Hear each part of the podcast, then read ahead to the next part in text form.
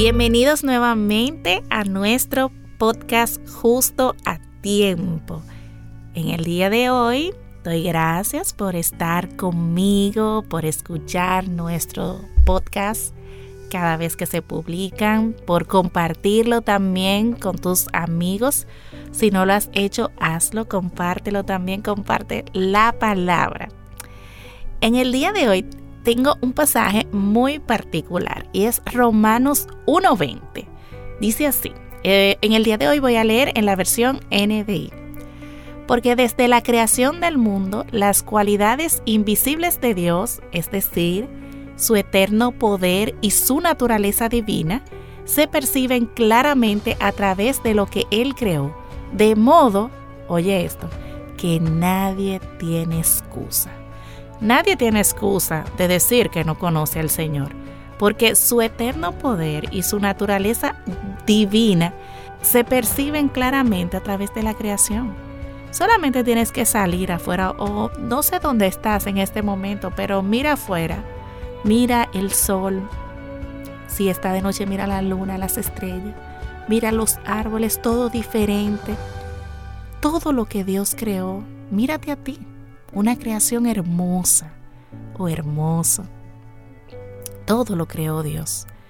La misma creación da testimonio de que Él existe. Así que no tienes excusa, ni nadie tiene excusa. Él creó todo por su amor, por su misericordia, por su gracia.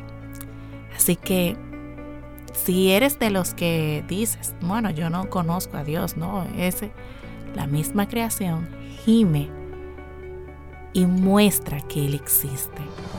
Así que proclamemos juntos las grandes maravillas de nuestro Dios.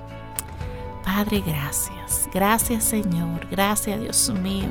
Porque la misma creación habla de tu existencia Oh Señor, de cómo tú creaste todo, todo lo creaste, Señor.